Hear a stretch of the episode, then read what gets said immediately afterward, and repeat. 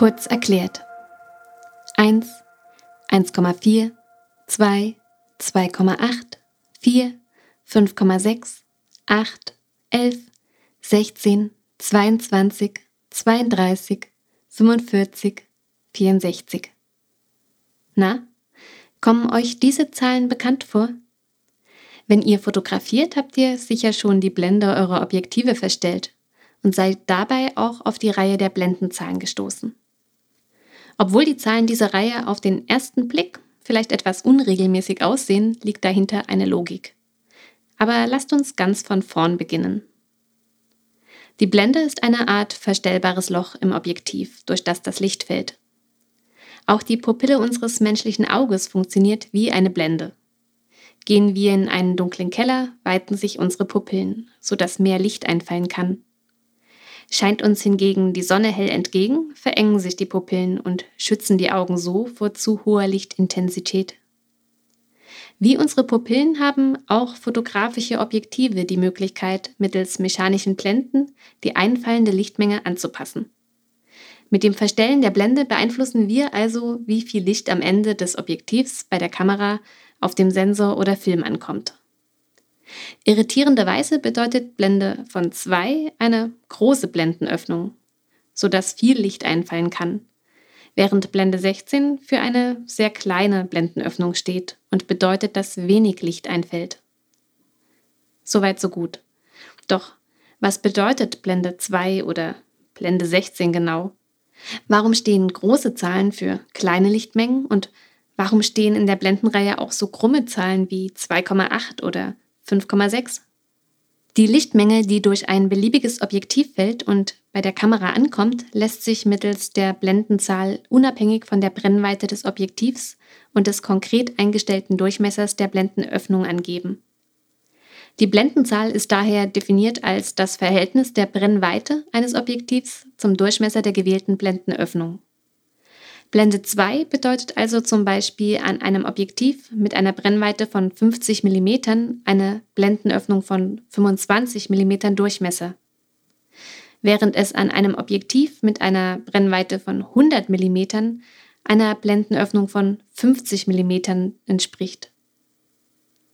Mathematisch ausgedrückt also ein Bruch.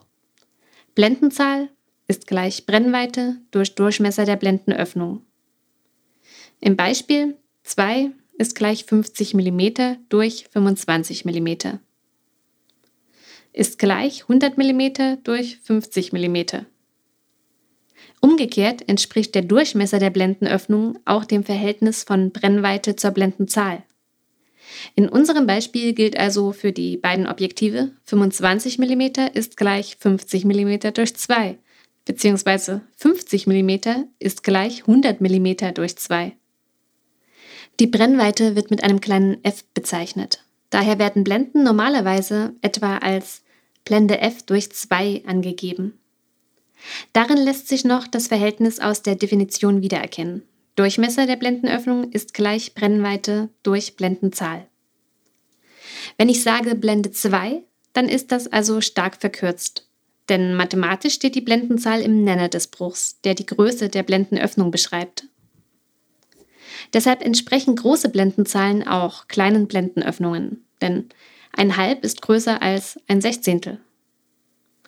Betrachten wir nun die Blendenreihe, die in jedem Schritt die Halbierung der Lichtmenge beschreibt. 1, 1,4, 2, 2,8 und so weiter. Wir wissen schon, dass diese Blendenzahlen im Nenner des Bruchs stehen, der den Durchmesser der Blendenöffnung beschreibt. Diese Reihe sähe also so aus. 1 durch 1, 1 durch 1,4, 1 durch 2, 1 durch 2,8 und so weiter. Damit sich von einem Blendenschritt zum nächsten die Lichtmenge, die durch die Blendenöffnung fällt, halbiert, muss ich aber nicht der Durchmesser halbieren, sondern die Fläche der Blendenöffnung. Die Formel zur Berechnung der Kreisfläche kennt ihr aus der Schule. Sie lautet Kreisfläche ist gleich Durchmesser zum Quadrat mal Pi durch 4. Keine Sorge, ihr müsst jetzt nicht mitrechnen. Das Wichtigste, was sich aus der Formel ergibt und was zu unseren krummen Zahlen in der Blendenreihe führt, ist das folgende. In der Berechnung steht Durchmesser zum Quadrat.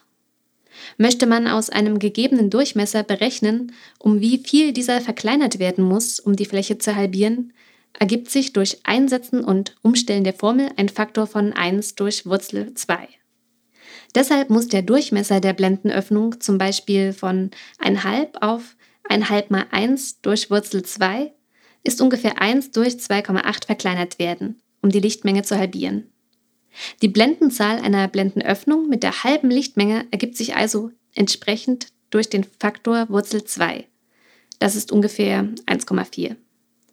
In der Blendenreihe werden die Zahlen dann noch auf ganze Zahlen oder eine Nachkommastelle gerundet. Hinter der Blendenreihe steckt also eine ganze Menge Verkürzung und Verallgemeinerung. Statt dem konkreten Durchmesser eines Objektivs mit einer bestimmten Brennweite gibt man nur die Blendenzahl an, die das Verhältnis dieser beiden ausschlaggebenden Werte zueinander beschreibt.